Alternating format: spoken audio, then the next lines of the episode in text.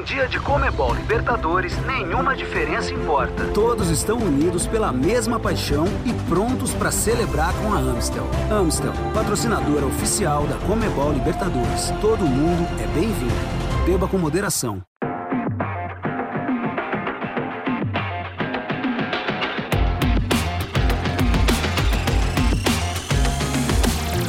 Fala galera, tudo bem? Sejam bem-vindos ao show da Comebol Libertadores, semana de oitavas de final, definidos os classificados para as quartas. É, todo mundo já conhecendo melhor o seu caminho rumo à glória eterna. Eu sou Marcelo Azão, é um prazer estar com vocês aqui nesse momento tão decisivo para falar da principal competição do continente. Estou muito bem acompanhado da nossa parceira aqui dos conteúdos da Comebol Libertadores, Yara Fantoni. Tudo bem, Yara? Tudo bem, Razan? Que prazer estar com você em mais um podcast da Comebol Libertadores de uma forma geral, tudo bem para os brasileiros, né? Podemos dizer assim que foi mais ou menos o que a gente esperava.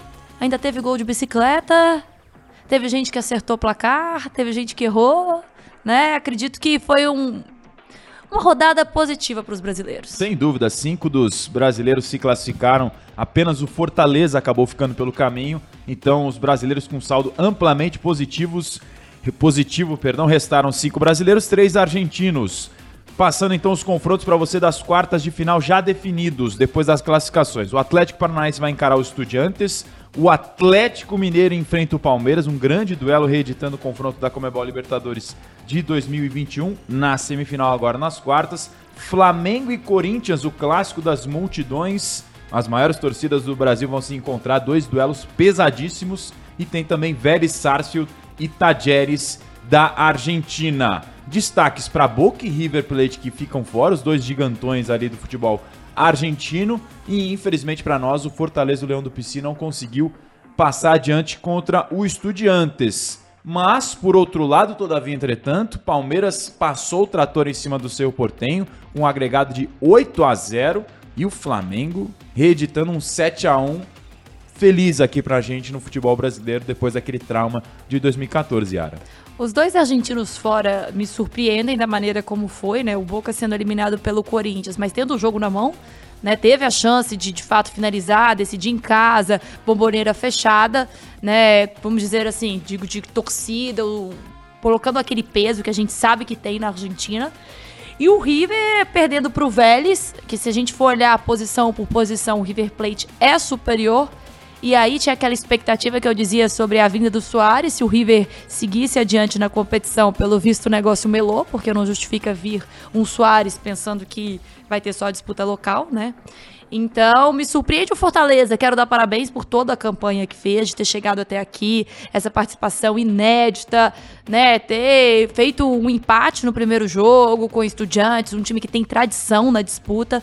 E o Fortaleza, de fato, surpreendeu. Teve o Voivoda fez um grande trabalho, né? Ficam só lembranças positivas do que fez o torcedor do Fortaleza, com o Castelão lotado, a torcida vibrando. A Bibi mostrou pra gente os mosaicos, toda a empolgação da torcida. E aí a gente vai ter, como dizemos, né, edição de 2021 a semi de volta agora com Atlético e Palmeiras, que o Hulk Vamos ver como vai se comportar, né? Lembrando que ele errou um pênalti, né? E também já errou pênalti nessa Comebol Libertadores. E aí, um Flamengo e Corinthians, meu amigo, que são as duas maiores torcidas do Brasil, vibrando em seus respectivos estádios. E apesar de um 7 a 1 eu posso dizer que Flamengo e Corinthians é clássico, Marcelo Razão. É clássico, com certeza. Clássico gigantesco, vai mexer praticamente com boa parte do futebol brasileiro geral porque são duas torcidas, como você bem falou, Yara, gigantescas. Se tivesse que falar rapidinho, jogo rápido, o que mais te surpreendeu negativamente nos confrontos dos times que caíram fora e positivamente dos que passaram adiante nas oitavas de final? Você diria que o River é a tua surpresa negativa por estar fora nesse momento? E talvez a chegada de quem positivamente te, te deixa surpresa positivamente? Eu não acredito que o, Palmeiras é surpresa, né? Que a gente diz assim, mas a forma como foi né, a goleada, é, 5 a 0 aqui em casa, da forma, com dois gols do Rony, né? A entrevista do Abel dizendo que o Rony realmente tem um espaço dele no time. A forma como foi, eu acredito que o Palmeiras tem surpreendido cada vez mais quando se fala de Comebol Libertadores. É um time que aprendeu a jogar a competição. E digo que negativamente, quando a gente fala, um River Plate, por número de títulos que tem na competição, perder para o Vélez, que é um time de tradição também da Argentina, a gente não pode tirar o mérito, mas a superioridade do River é inegável. Você dizer que a eliminação do Boca também para um Corinthians, mas com a bomboneira lotado, tendo tido pênalti no tempo regulamentar, é, o mesmo jogador errando o pênalti na cobrança, né? Aí indo para as cobranças alternadas. E aí o Corinthians também surpreende positivamente porque é o Gil, né, um jogador que estava lesionado. Na entrevista dele ele disse que nem esperava, né, que fosse jogar essa partida. Ele entra e de fato define na entrevista que ele diz foi na goiaba. Né, que é naquele ossinho do tornozelo que a bola pega. Então acho que surpresas positivas, Corinthians e Palmeiras, o Palmeiras como foi, o Corinthians por ter eliminado Boca dentro da bomboneira no pênalti, nos pênaltis, tendo pênalti contra durante a partida. E eu acho que o River é, é a lástima, né? Porque existia toda uma expectativa, a gente sabe da supremacia que tem o River quando se fala de Comebol Libertadores. River e Boca fazem falta, né? Fora nas oitavas, isso a gente vai, pode contar nos dedos quando esses dois times estiveram fora. A gente pode depois até pesquisar, né, Razan? Quando tivemos River e Boca fora nas oitavas e uma edição de Comebol Libertadores. É, o River vinha chegando sempre nas últimas instâncias, nos últimos anos, e é raro realmente ele cair nessa fase, pelo menos recentemente, da Comebol Libertadores. Artilheiros da competição depois da, da dos jogos de ida e de volta das oitavas. O Pedro Rafael Navarro e o Rony, sete gols cada um, ou seja, três jogadores de dois times brasileiros, Palmeiras e o Flamengo voando.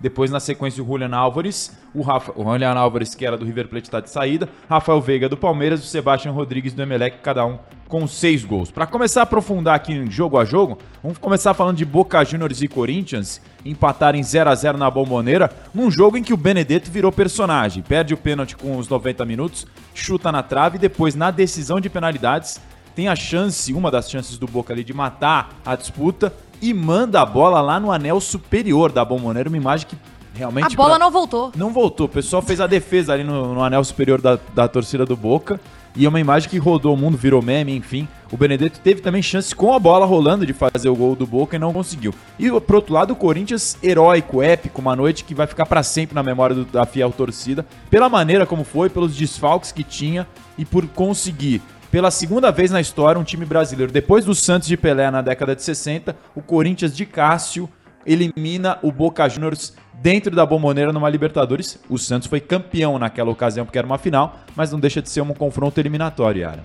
Sim, o Cássio, a gente fala que ele esteve presente né, em 2012 na grande decisão Boca e Corinthians e agora, né, 10 anos depois, em 2022, o Cássio presente de novo, sendo muito importante no primeiro jogo, segurou o resultado para o Corinthians na partida de ida e o Cássio pega pênalti. Né? Então o Cássio, ele é um cara inteligente, inclusive o Gil na entrevista dele, ele vai questionar é, o, o Cássio, ele conta que o Cássio foi questionar o Gil por que, que o Gil bateu no local que ele bateu. Porque normalmente nos treinos o Gil não bate ali. Então você vê que é um cara que conhece a história do Corinthians, sabe sobre os batedores.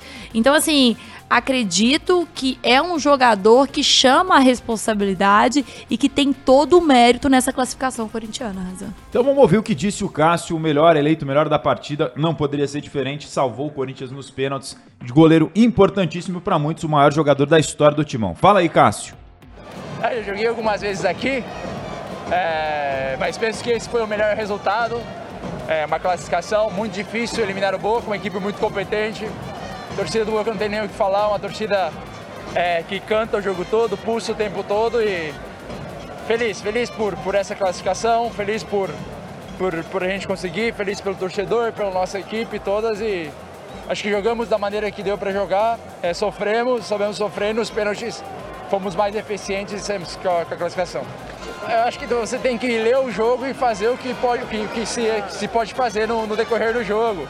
A gente estava com muitos lesionados que tentaram até o último momento estar aqui, mas não, não, não estavam aptos, então é, lutamos com o que a gente tinha aqui e todo mundo se dedicou, vestiu a camisa, se dedicou ao máximo e eu acho que a recompensa veio com a classificação. Ah, nós passamos de fase, eu acho que nós, é, nós passamos de fase, muito feliz, mas nós temos que se preocupar com o próximo adversário, ver quem é o próximo adversário que vai passar. Eu acho que é, temos que continuar trabalhando, se dedicando É, temos mais duas competições, são três competições, espero que a gente possa recuperar todos os jogadores, estar tá grupo cheio e vamos lutar. Né? Não sei, pode ser que a gente enfrente equipes que tenha mais qualidade, mas é, vontade e dedicação aqui tem bastante. Tá aí a palavra do Cássio, eleito melhor em campo de forma mais do que justa, salvando o Corinthians e sendo o herói dessa classificação épica, uma noite de Comebol Libertadores que nunca mais vai sair da memória do torcedor corintiano. O Timão está nas quartas e vai pegar o Flamengo, de quem a gente vai falar mais na sequência. Seguindo com o nosso resumo aqui das oitavas de final no show da Comebol Libertadores, para você que está curtindo com a gente esse podcast especial, vamos falar do Galo. E o Galo, Yara Fantoni? O Galo se classificou. E ganhou mais uma vez, como diz a música da torcida. Porque ganhou, não basta mais. Agora está classificado, é um degrau acima. Um patamar a mais. O Galo venceu o Emelec, mas não foi um jogo simples, hein, no Ah, meu amigo. 1 a 0 gol de pênalti do Hulk, ele que havia prometido depois da primeira partida, quando perdeu a penalidade. Perdi, mas se tiver, vou bater de novo. Só bate quem erra. Aquela resenha, né? Só, Só erra, erra quem, bate. bate. só bate quem erra. Vira até resenha de zoeira, falando ao contrário. O Hulk perdeu o pênalti na primeira vez, na, no jogo de ida fora de casa lá no Equador. Dessa vez teve a oportunidade de novo, bateu, converteu e igualou o jogo como o maior artilheiro do Galo na história da Comebol Libertadores. 11 gols cada um, Yara. É, um jogo, quando a gente olha o Atlético fazendo 1 a 0 suado no Emelec e o Palmeiras passando o trator, dá aquele receio do que vão ser, né, as quartas é, aí pela frente. Mas um Atlético que não é o Atlético do ano passado, né, que ganhou a Copa do Brasil, o Campeonato Brasileiro, um Atlético que ainda vai se reestruturar, tá recebendo peças, né, tem contratações aí ao longo da temporada. Mas um Hulk que mostrou personalidade, é aquele cara que bate no peito e assume, ó, errei no outro, mas tô aqui disposto a tentar fazer diferente. Então foi lá e fez. E só acerta quem bate. Então tá aí a regra de que é preciso acreditar que o dia de amanhã vai ser diferente. Ele tinha perdido três pênaltis em Comebol Libertadores em mata-mata contra Palmeiras, já enfim contra o próprio Emelec. É, e claro, nesse momento, isso com certeza deve ter vindo à tona, pensando, mas teve personalidade, chamou a responsabilidade e decidiu a favor do Galo. Você falou de contratações que vão chegar, o Atlético Mineiro tá ansioso por essa janela de transferências que abre nesse dia 18 de julho, porque vem aí Pedrinho, Gemerson, Pavon, Allan Kardec. É um reforço muito importante que o Galo vai ter passando de fase agora, chegando mais forte para encarar o Palmeiras nas quartas de final. Espero que o Pedrinho seja acordado, de fato, né? Mas é o seguinte, Razão, um time do Atlético, que eu quero ver como que o Turco vai fazer com essas peças, onde vai colocar todo mundo. Né, porque acho que até abusou em algumas posições aí. Mas eu acredito que a gente precisa sempre trocar o elenco, né? A gente não pode ficar refém de uma temporada passada, porque o futebol muda, o futebol é feito de momento.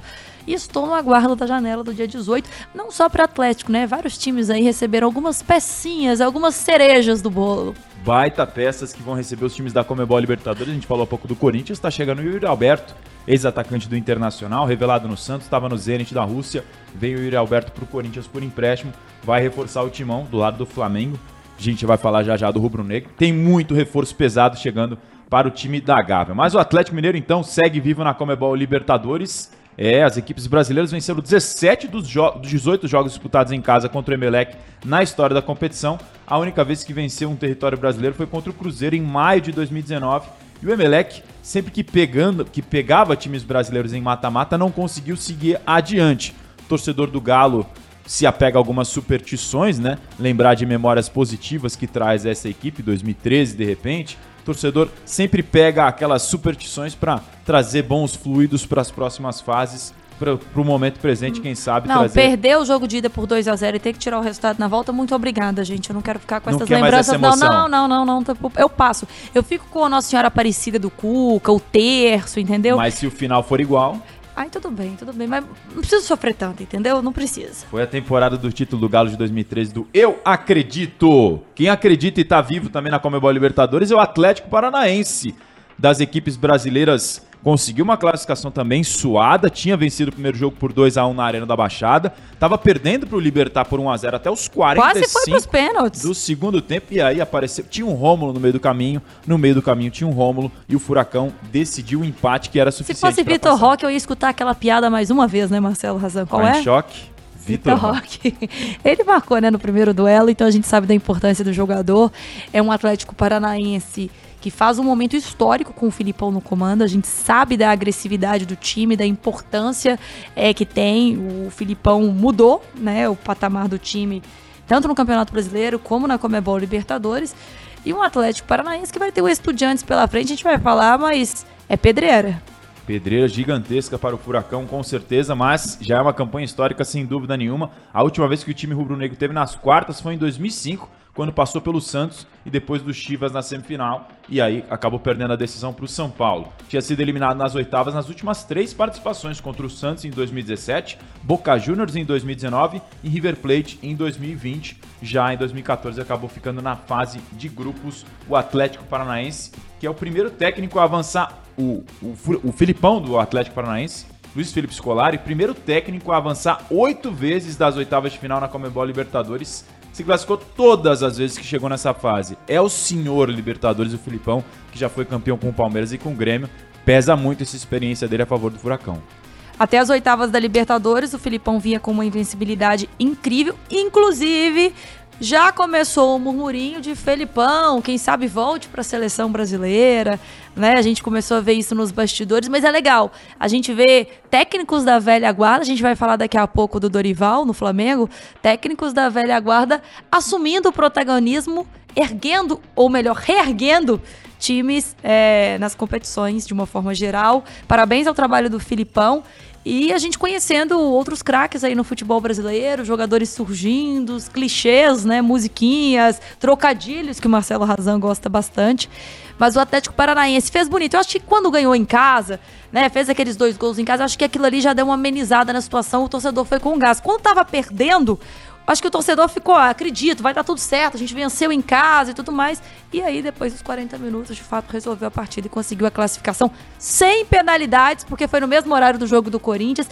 O torcedor ia ficar cada hora mudando para conseguir ver tudo, né, Razão? Aquele alerta de pênalti que sempre chega nas redes sociais. O Filipão, junto com o Dorival Júnior, são os dois únicos técnicos brasileiros que seguem vivos na Comebol Libertadores. Já no duelo argentino, Algumas pessoas esperavam, Yara Fantoni já tinha dito que poderia acontecer isso, mas quando saiu o sorteio, a visão geral da galera era que o River Plate era um dos favoritos para seguir adiante. Eu mitei, Marcelo Razan. Você não acreditou no Vélez quando eu disse. A gente está fazendo aqui, para você que está acompanhando nosso podcast, as prévias dos jogos da Comebol Libertadores. E eu disse: o Vélez pode eliminar o River. Deram aquela risadinha de lado e tudo mais. Mas foi o que de fato aconteceu. Não foi aquela eliminação de trator, como foi o Palmeiras em cima do Cerro, mas foi uma eliminação que surpreendeu muita gente. Até porque era um duelo praticamente um clássico, né? Argentino, Vélez e River, dois times pesados, campeões da Comebol Libertadores.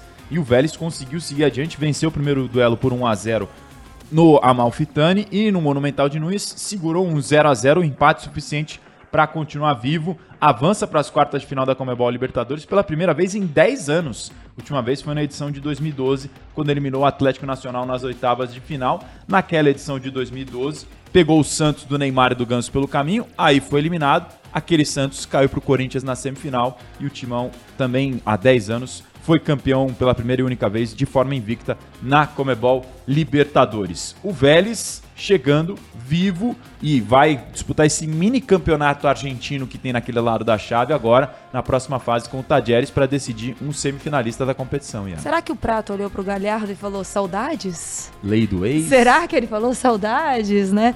Mas é o seguinte, lembrando que o, o Vélez não sofreu gols nos últimos três jogos da Comebol Libertadores. São três vitórias e dois empates, né? Cinco jogos sem derrotas é, uma campanha boa do Vélez, né? A gente vê o, é, o próprio jogo contra o Estudiantes, né? Que eu falo muito do último da fase de grupos, que o Vélez goleou o Estudiantes. E a gente sabe da capacidade que tem o Estudiantes e que tem River Plate. Então, botando banca nos times argentinos, o Vélez sem medo e indo para cima. E o River encerra sua participação na atual Comebol Libertadores com oito jogos, cinco vitórias, dois empates e uma derrota. O time do Marcelo Gadiardo ficando pelo caminho depois de em 2018 ser campeão, 2019 vice contra o Flamengo, 20 e 21 pegando times brasileiros, o Palmeiras e o Atlético, e também ficando pelo caminho mais em fases mais adiante. Agora, logo no primeiro mata-mata, não deu dessa vez para a equipe do Marcelo Gadiardo. Agora, quem se deu bem, tá sorrindo à toa e adorou o que rolou nas oitavas de final da Comebol Libertadores foi o Flamengo. Depois de um duelo de ida, vencendo por 1 a 0 com Magrinho, gol, placar magrinho. Jogo pegado, difícil em Bagué, na Colômbia. Com gol do, do, do quem estava se despedindo do Andréas Pereira, fez o gol e foi embora, literalmente no penúltimo dia de mas contrato saiu dele. em grande estilo, né? Podemos dizer que a despedida dele foi assim, olha, tô saindo, mas tô deixando minha marca por aqui. Não dava para ser melhor, né? A despedida do Andrés Pereira fez um golaço. A expectativa era de um confronto um pouco mais parelho, mas lembrando que nesse primeiro confronto o Flamengo teve vários desfalques, chegou esfacelado lá na Colômbia. E aí chega na volta com um time já mais encorpado e mete 7 a 1 para cima do Tolima com um destaque gigantesco para o Pedro, que faz quatro gols, é o primeiro jogador do Flamengo na história da Comebol Libertadores a fazer quatro gols num jogo só da competição. Ainda participa dando uma assistência para mais um. O Gabi também marca. Enfim, o Flamengo com, contando com um gol contra do Quinones, que faz um contra aí também a favor para a equipe colombiana faz um placar gigantesco para dar aquela moral enorme para depois pegar esse confronto com o Corinthians no clássico das multidões, Yara. É, o Dorival que chega colocando os medalhões para jogar e dando oportunidade pro Pedro. O Pedro que a gente fala tanto do camisa 9 no futebol no brasileiro, como que faz falta no futebol mundial. Aquele 9 que faz o pivôzão, do estilo. E o Pedro é esse cara. E ele consegue colocar o Pedro e o Gabigol para jogarem. Então o Pedro ele não fica só aquela sombra no banco de reservas, o Pedro vai ganhando protagonismo. Não é à toa que marca quatro gols, né, numa única partida. Então parabéns aí e é a primeira vez que um time marca pelo menos sete gols em uma partida das oitavas de final da Comebol Libertadores, desde a vitória do Santos por 8 a 0 sobre o Bolívar, Bolívar desculpa, na edição de 2012. Ou seja, uma goleada 7 a 1 te lembra algo, Marcelo Razan? Pois é, não traz boas lembranças para a seleção brasileira. Eliminação para a Alemanha aqui no Brasil na Copa do Mundo de 2014. Esse, esse Santos que você citou de 2012, mais uma vez, é aquele Santos do Neymar, do Ganso, ano de centenário. Era um time estrelado, comandado pelo Murici Ramalho na época, que tinha conquistado a edição de 2011 e em 2012 acabou parando na semifinal. Então, dá a dimensão histórica do tamanho dessa goleada que o Flamengo conseguiu colocar para cima do Tolima 7 a 1 E o Flamengo se tornou com os gols a 14 equipe a atingir 300 gols na Comebol Libertadores, agora tem 306 no total. Além disso, é a quinta equipe brasileira a atingir essa marca, junto com o Palmeiras, que tem 425, Grêmio 318, Cruzeiro 307 e o São Paulo também com 307. A turma dos 300 mais gols da Libertadores agora tem também o Flamengo. E quem tá fazendo muito gol e muito gol mesmo é o Pedro. Vamos ver o que, que ele falou depois de ser eleito o melhor da partida nessa goleada de 7 a 1 para cima do Tolima. Fala, Pedro. É, foi uma noite muito especial, não só minha, mas de toda a equipe. Fizemos um grande jogo, né, notório pelo placar. Né, desde o primeiro minuto a gente é, procurou pressionar o adversário. Né, um jogo muito, né, muito especial para a gente. Espero poder crescer e evoluir junto com a equipe e buscar os títulos que o Flamengo sempre busca por causa da qualidade de elenco que a gente tem. Né, a gente vai buscar cada jogo. Tá aí a palavra do Pedro. Quatro gols não teria nem como ser diferente. Outro o jogador sendo eleito o melhor da partida. Que noite de Maracanã especial para o Pedro, sob olhares de Arturo Vidal. Estava nos camarotes do Maracanã, viu de perto que ele vai encontrar daqui a pouquinho com esse time. Está fechando com o Flamengo. A gente estava falando dos reforços da janela. O Flamengo, a partir do dia 18 de julho, já vai ter Everton Cebolinha, ex-grêmio, fez história no, Muito Tricolor Gaúcho. Excelente jogador, está saindo do Benfica, veio para o Flamengo. E o Arturo Vidal, que dispensa maiores apresentações, um dos maiores jogadores dessa melhor geração do Chile na história campeão de Copa América, jogador internacional, Barcelona, enfim, carreira internacional na Europa, agregando demais para esse time do Flamengo, que perde o Andréas Pereira, mas ganha com o Arthur Vidal e também com o Cebolinha. Se o Pedro tá metendo muito gol, quem também tá tocando notificação no telefone, quem que é, Yara Fantoni? Olha, esse aí toca notificação e essa notificação de bike foi mais especial, assim, porque deve ter dado aquele bizil, dizemos assim, no celular de todo mundo, porque a notificação foi forte. E olha, gente, vocês de novo, que perderam a prévia da Libertadores, perderam aqui a minha aposta que eu falei que ia ter gol de bicicleta do Rony. E de fato, no final do jogo, né, já tinha marcado uma vez. No 5 a 0 ele marca e de bicicleta e era perseguida essa bicicleta, porque ele estava tentando, Marcelo Hazard. Pelo menos 17 tentativas que foi noticiado na imprensa, pelo menos 17 tentativas o Rony fez de fazer esse gol de bicicleta, por isso que foi tão festejado nessa vitória do Palmeiras de 5 a 0 para cima do seu Portenho com dois gols do Gustavo Gomes. O zagueiro artilheiro do Verdão, dois do Rony e um do Breno Lopes. O Rony e o Breno Lopes, inclusive, trocaram assistências na partida. Os dois têm história demais nesse time do Palmeiras, porque o Breno Lopes faz o gol do título contra o Santos do Maracanã com cruzamento do Rony. E agora quem cruzou para a bicicleta do Rony foi o Breno Lopes, ou seja, tá retribuída devidamente a assistência para gol histórico. O Palmeiras se tornou o primeiro time da história da Comebol Libertadores a somar nove vitórias seguidas. É o maior recorde de toda a história da competição. Se eu não me engano, em 2000, quando o Palmeiras ganha no Maracanã, quem dá assistência pro Breno Lopes é o Rony, né? É isso. É isso. É isso, é aquela retribuição maravilhosa, né, que a gente vê. Agora tem que ter capacidade para colocar a bola na rede. Isso o Rony e o Breno Lopes têm. Nove vitórias seguidas do Palmeiras. Os dois têm muita capacidade, sem dúvida nenhuma. Sem dúvida nenhuma. Nove vitórias do Palmeiras consecutivas, superando os recordes do Cruzeiro, do Santos, do Estudiantes, Penharol e do Vasco, que tinham oito até aqui. O Palmeiras vai triturando marcas impressionantes. E o Rony igualou Marcelinho Carioca na artilharia geral da Comebol Libertadores, agora com 18 gols. Ele é o maior artilheiro do Palmeiras. O líder dessa lista é o Luizão, que tem 29. Na, no jogo de ida ele já tinha deixado o Pelé do Santos, obviamente, com 16 gols, e o Zico pelo Flamengo também com 16 para trás. Esse, tá galgando postos históricos. Esse bike devia valer pelo menos uns 5, né? Devia é. a conta dele devia estar tá deixando para trás o Veiga, né, que tava na disputa da artilharia dentro do Palmeiras. E aí o Veiga também ficou um tempinho de fora ali, tá voltando, né, devagar a pegar o ritmo. E é a segunda vez que um time tem três vitórias com diferença de cinco ou mais gols na mesma edição da Comebol Libertadores. O que está goleando o Palmeiras, Marcelo Razan? É uma loucura. E esse golaço do Rony, inclusive, valeu para o Palmeiras o melhor ataque da história da Libertadores. Em oito jogos, já fez 33 gols, mesmo número do Flamengo no ano passado e do Palmeiras campeão de 2020. A melhor marca de toda a história é esse Palmeiras de 2022. Um ataque impressionante. E quem foi eleito melhor da partida, é claro que foi o Rony, depois desse golaço de bicicleta. Fala aí, Rony!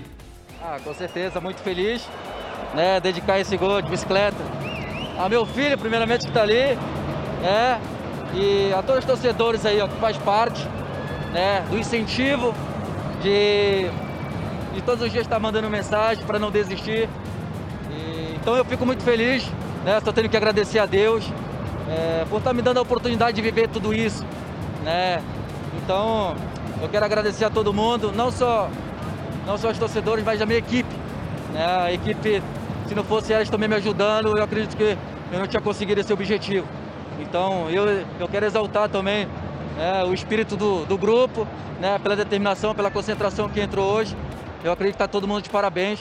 É, com certeza eles fazem parte também dessa, dessa conquista. Não tem como não estar tá feliz da vida o Rony depois de fazer esse feito tão importante que ele tanto perseguia o Rony Rusco. E também falou depois da vitória do Palmeiras foi o Abel Ferreira e o próprio Rony na entrevista coletiva do Verdão. Sei, pode, pode dizer para eles, se você tem o seu lugar, pode dizer. o, seu lugar, o seu lugar ninguém tira. Mas é, me sinto feliz por por estar tá batendo essas metas né, nos Jogos de Libertadores. Eu acredito que para um jogador né, que alguns anos atrás não tinha expectativa de nada. Hoje está fazendo tudo isso que que está fazendo no, numa competição tão competitiva que é a Libertadores. É, eu sempre falo que para mim é uma honra, né? Então eu me sinto muito feliz, muito honrado. É, e o mais importante, eu acredito que não, não só só no caso de amor, mas sim, né?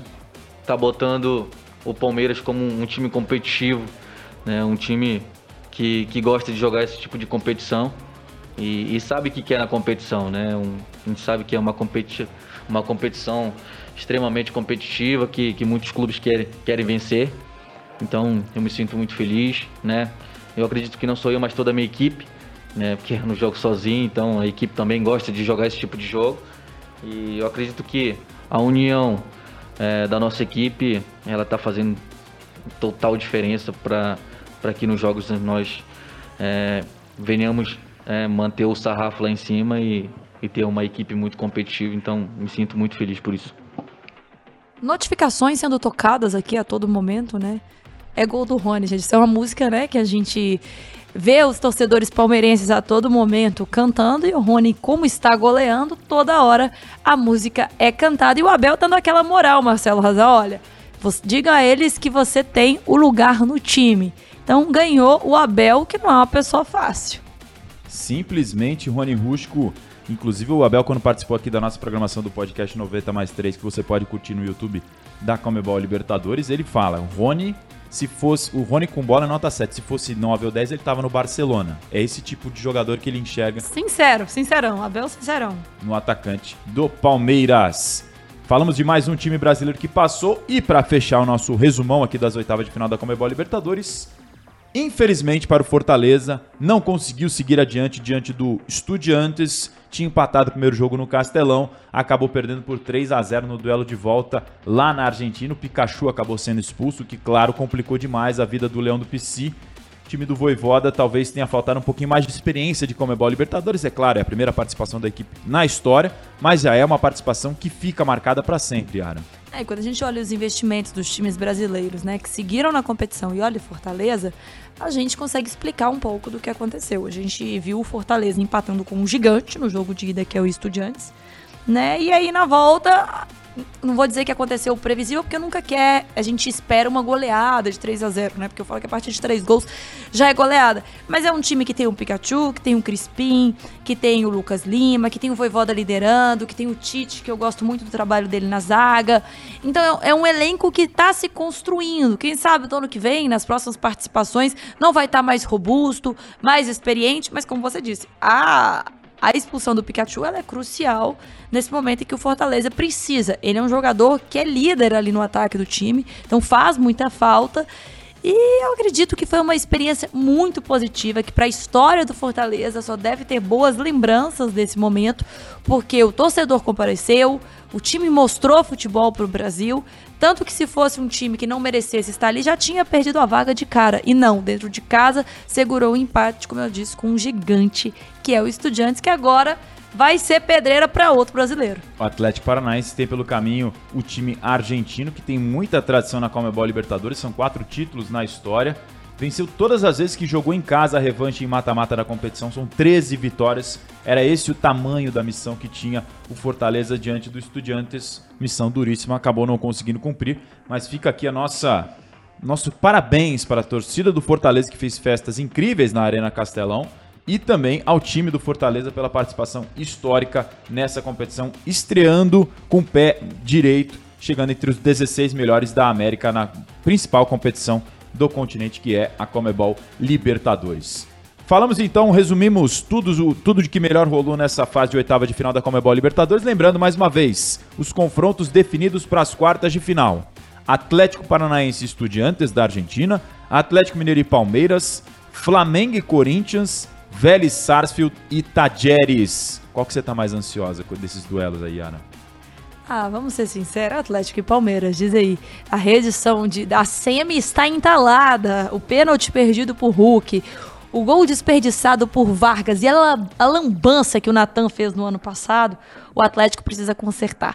Mas eu acredito que o Palmeiras está ainda mais robusto. O Palmeiras está mais completo do que estava no ano passado. Então vai ser um jogaço. Tô ansiosa para ver Corinthians e Flamengo também, as duas grandes torcidas do Brasil. Acho que não tem jogo ruim. Acho que tudo que a gente for ver de bola rolando vai ser qualidade, vai ser jogo pegado, vai ser jogo decisivo. Afinal, é Libertadores, como é bom Libertadores quartas de final. Tá funilando, Marcelo Razan.